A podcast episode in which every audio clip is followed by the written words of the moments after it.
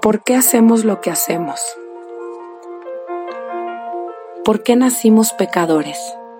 El salmista dijo que en pecado lo concibió su madre, el pecado de Adán y sus consecuencias cayeron sobre nosotros.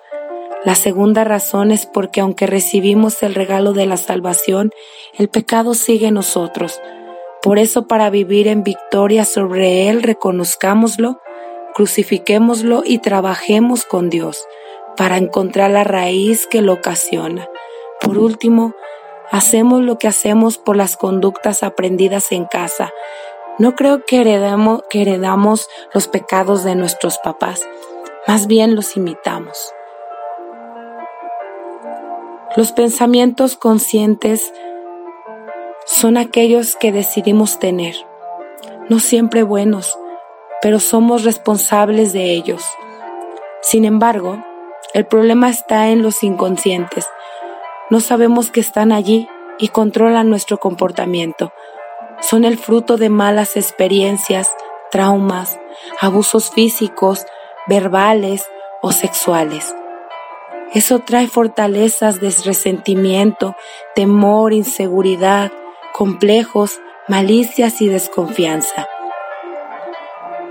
Construimos fortalezas mentales también cuando creemos las mentiras que el diablo nos pone acerca de Dios, de nosotros mismos o de los demás. En ese punto es difícil renovar nuestra mente.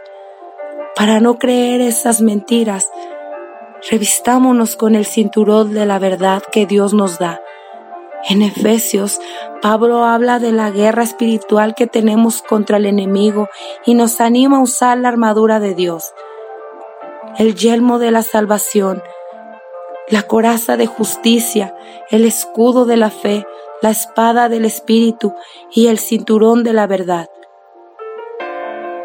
Creer esa verdad,